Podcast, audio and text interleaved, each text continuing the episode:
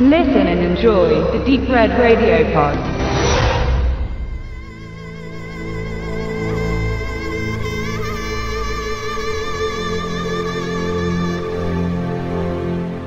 Die Kulturrevolution in China, die Mao 1966 auslöste, ist eine schwer zu definierende Epoche. Anfangs begrüßt und auf wenige Monate beschränkt, sollte dieser Umbruch die Politik und das Volk zum wahren Sozialismus bewegen. Letztlich dauerte die sogenannte Kulturrevolution Jahre bis zu Maos Tod an.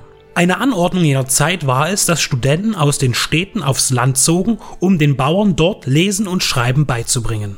Chen Sen meldet sich freiwillig für diese Aktion und begibt sich für zwei Jahre in die Mongolei, um bei einem Schafzüchter zu leben, zu arbeiten und als Lehrer für die Nomaden zu fungieren.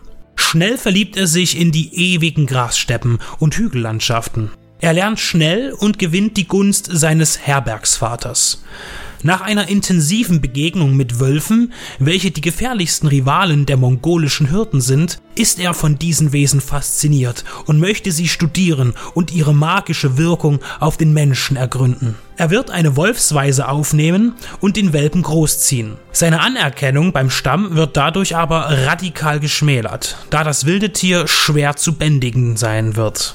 Es sind kritische Zeiten und die chinesischen Verwalter der Region treffen Entscheidungen zur Siedlungspolitik, welche die Natur ins Ungleichgewicht bringt. Speziell die Wölfe, mit denen die Nomaden bislang friedlich in Koexistenz lebten, wenden sich gegen die Eindringlinge und werden so zum Erzfeind des chinesischen Staates. Die Nomaden sehen das Unglück kommen, aber ihre Warnungen werden übergangen und so steuern die Menschen in einen Krieg gegen die grauen Raubtiere, die sich nicht unterwerfen lassen wollen. Viele verschiedene Stränge werden in dieser französisch-chinesischen Produktion erzählt. In alle ist der Student Chen Sen aber verwickelt. Einerseits werden die Schwierigkeiten behandelt, die er mit der Aufzucht seines Wolfes auszustehen hat. Weitere Handlungen sind der Kampf gegen das Wolfsrudel und der gegen die Kulturrevolution, die nicht die erhoffte Verbesserung im Land brachte, sondern sich zu einer strengen kommunistischen Diktatur entwickelte. Zu sehr greift man die Politik aber dann doch nicht an. Für einen chinesischen Film ist er aber dennoch sehr selbstreflektierend. Jean-Jacques Anon kehrt mit der Fokussierung auf Tiere zu einem immer wieder auftauchenden Motiv zurück. Bereits mit Der Bär 1988 1990 und Zwei Brüder 2004 schenkte er den Menschen weniger Aufmerksamkeit als den tierischen Darstellern, wobei Chen Seng doch eine gleichwertig zentrale Rolle innehat wie die Wölfe in dieser Romanverfilmung. In China zählt das Buch Der letzte Wolf mit zu den meistverkauftesten literarischen Werken des Landes. Entstanden ist ein Abenteuerfilm in typischer Manier von Anno. Weite und beeindruckende Landschaften sind seine Kulisse die tristen Bergketten in Der Name der Rose, der majestätische Himalaya in Sieben Jahre in Tibet oder die goldene Wüste in Black Gold. In vielen seiner Filme ist der Hintergrund kahl, aber doch voller Leben. Womöglich soll die Umwelt prächtig sein, aber nicht zu sehr von den Figuren ablenken. Auch ist immer ein politischer Konfliktbestand seiner Geschichten.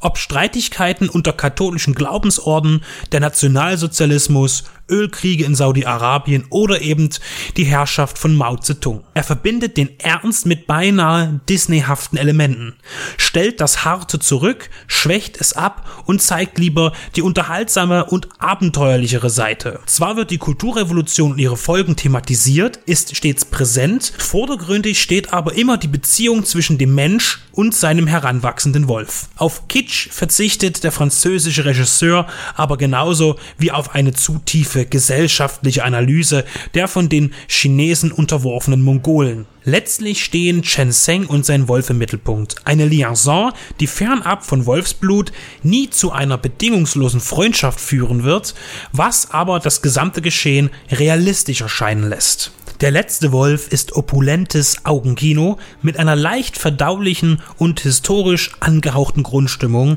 das er die gesamte Laufzeit ausgewogen zu unterhalten weiß. Inhaltlich kein Epos, aber ein schöner, ökologisch warnender Natur-, Tier- und Menschenfilm.